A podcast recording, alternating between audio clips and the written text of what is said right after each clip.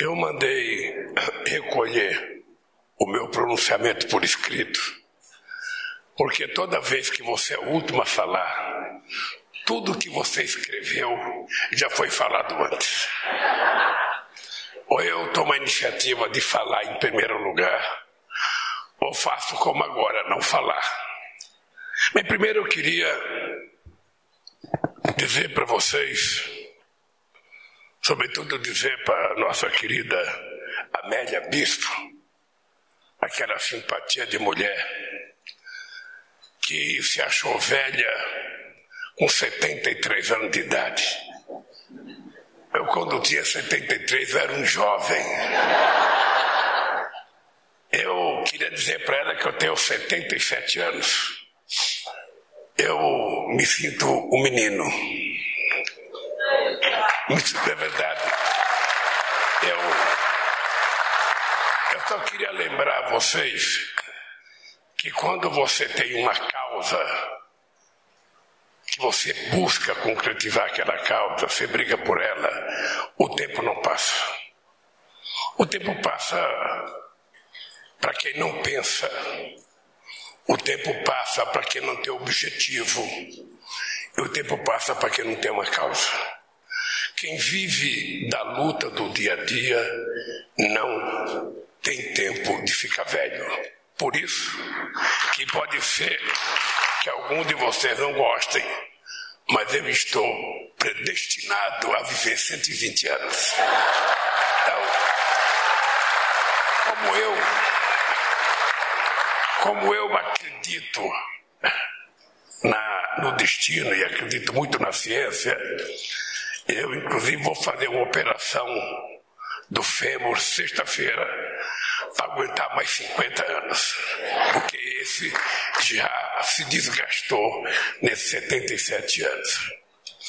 Eu, eu queria chamar a atenção dos nossos deputados e deputadas, dos nossos empresários e empresárias, dos nossos militantes da área da saúde, dos nossos ministros e ministras, para uma coisa que está acontecendo aqui hoje. O que está acontecendo aqui hoje é a concretização de um sonho que a gente já tinha pensado há muito tempo atrás. O Brasil precisa tomar uma decisão de querer se transformar num grande país. A gente não é um grande país porque a gente tem 8 milhões e meio de quilômetros quadrados. A gente não é um grande país porque tem 200 milhões de habitantes. A gente vai ser um grande país quando a gente definir um país soberano com qualidade de vida para o seu povo. A gente precisa aprender a gostar do Brasil. A gente precisa aprender a respeitar o Brasil. Porque muitas vezes o complexo de vira-lata fez com que o Brasil se apequenasse em muitos momentos históricos. Eu vou dizer uma coisa que está acontecendo hoje no Brasil. A primeira coisa que nós fizemos, e eu dizia durante o processo eleitoral, que era preciso três coisas para um país dar certo. Era preciso que o eleito conquistasse com a sua equipe credibilidade do país. Era preciso que a gente estabelecesse uma política de estabilidade nesse país. E era possível que as coisas ficassem previsíveis aos olhos tanto do trabalhador quanto do investidor. Isso eu dizia durante todo o período da campanha, até alguns me achavam chatos por isso. Mas a vida nos ensina que sem esses três componentes a gente não ganha seriedade na nossa vida. A gente não consegue realizar as coisas que a gente pensa em fazer. Não tem nada pior na política do que estar tá falando com uma pessoa e a pessoa não está acreditando no que você está falando. Não tem nada pior na política do que um presidente fazer um pronunciamento e o povo em casa assistindo, achando que é mentira. E muito pior é que o presidente ficar prometendo o que não está acontecendo. Aí sim que as pessoas percebem que é mentira. Vamos ver o que, que nós fizemos nesse período de nove meses. A primeira coisa que a gente fez foi tentar criar credibilidade. Nós criamos credibilidade na nossa relação com o Congresso Nacional. Tanto é que nós conseguimos aprovar a famosa PEC da transição, fato sui generis na história da humanidade, um governo começar a governar antes de tomar posse e conseguir estabelecer uma relação com o Congresso Nacional, numa maioria supostamente de oposição, aprovar uma PEC para lhe garantir governabilidade no próximo ano. Então, um fato inédito. Isso só se fez, eu queria dizer aos nossos líderes políticos, aos nossos deputados e, sobretudo, Haddad, ao teu comportamento, à tua credibilidade, para a gente conseguir convencer o Congresso Nacional de que era para valer a, a, a transição e era para valer o que a gente queria acertar com ele. A segunda coisa que prova a credibilidade é aprovação pela Câmara, e outra vez a gente deve a boa atuação do Haddad, do Rui Costa, do nosso querido companheiro Padilha, que não está aqui hoje, do Guimarães, do Zeca Dirceu, que está aqui, que é o nosso líder. Isso é, depende de muita conversa. Eu não lembro há quantos séculos não se aprovava uma política de reforma tributária em regime democrático. Normalmente, política tributária é regime autoritário que faz, impõe, e as pessoas não gritam, obedecem. Mas no regime democrático, a gente convencer parlamentares que não votam com a gente, parlamentares que não, percebem, não pertencem a nenhuma aliança política, votar numa coisa de interesse do país. Isso chama-se conquistar credibilidade. E credibilidade a gente conquista quando a gente faz compromisso e a gente cumpre os compromissos que a gente assumiu. Se você não cumpriu o primeiro, você é perdoado. Se você não cumpriu o segundo, você ainda é perdoado. Mas se você não cumpriu o terceiro compromisso, Adiós, Pampamia, que você nunca mais será respeitado. E o que nós estamos fazendo é isso. Nós conquistamos a credibilidade. Foi a primeira coisa que nós fizemos. Estabelecer uma relação com todos os partidos políticos. A gente está disposto a conversar até com quem não quer conversar. Mesmo que a gente fale sozinho, não tem problema. Muitas vezes, os ouvidos moucos daquele que não quer ouvir guarda alguma ressonância do que a gente fala. Quando eu falo ouvidos moucos, é porque muitas vezes eu ia na porta de fábrica e me lembro um fato muito histórico na greve famosa de 1979, em que a gente ia na porta de fábrica e os trabalhadores não paravam para ouvir a gente, porque a gente tinha perdido credibilidade. Nós ficamos um ano para recuperar a credibilidade e depois fizemos uma greve muito mais famosa do que a que tínhamos feito em 1979. O que está acontecendo aqui hoje é exatamente isso. Nós estamos dizendo ao Brasil e ao povo brasileiro, depois que a gente recuperou a credibilidade, a gente resolveu recuperar a credibilidade internacional. Se vocês perceberem, esse ano nós já fomos participar dos BRICS em Joanesburgo, na África do Sul, nós já fomos a Nova Delhi participar do G20, nós já fomos na, na, na Bélgica participar da reunião entre Mercosul e, e, a União Europeia, e nós concretizamos agora na reunião da ONU, na Assembleia Geral, numa reunião em que, junto com o Biden, nós discutimos uma política entre Brasil e Estados Unidos com a preocupação de gerar emprego decente para o povo brasileiro e para o povo americano, sobretudo as pessoas que trabalham nesse setor de plataforma que muitas vezes as pessoas não conhecem quem é o seu patrão, muitas vezes as pessoas não sabem para quem reclamar, muitas vezes as pessoas se sentem pequenos empreendedores ou empreendedor individual e ele só percebe que ele está sendo explorado quando ele cai em desgraça,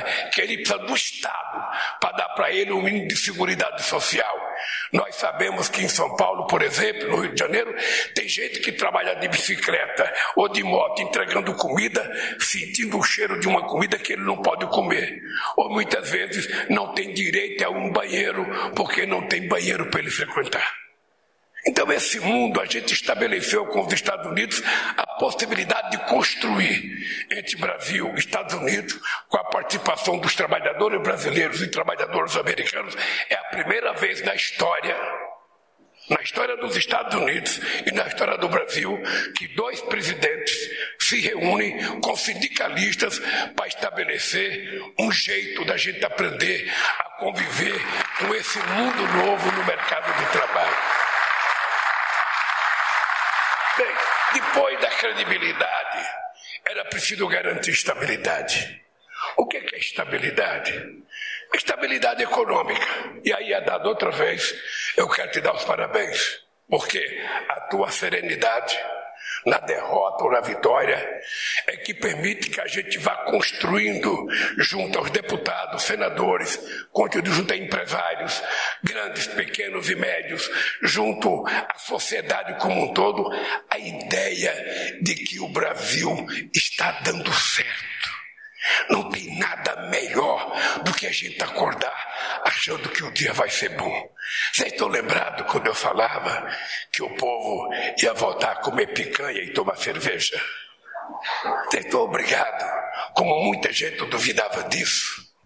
E hoje a gente já pode notar a quantidade de pessoas que falam para mim, ô oh, presidente, eu fui no açougue, tá afim de gente comprando carne. Ainda não é tanto quanto ele quer, mas já está podendo fazer um churrasquinho no final de semana. Esse país pode ser construído se a gente tiver estabilidade política, que nós estamos conseguindo, se a gente tiver estabilidade econômica, que nós estamos construindo, se a gente tiver estabilidade jurídica, que nós estamos construindo, e se a gente tiver estabilidade social. As pessoas têm que se sentirem sendo cuidadas. O que a nossa querida Amélia falou é verdade. O que as pessoas precisam não é muito. Ninguém quer nada exagerado. O povo só quer ser cuidado. Se ele percebe que os governantes estão cuidando, o povo será agradecido por resto da vida. Mas se o presidente não cuidar, o governador não cuidar, o prefeito não cuidar, esqueçam que ele só será votado uma vez e nunca mais voltará a ocupar um cargo público.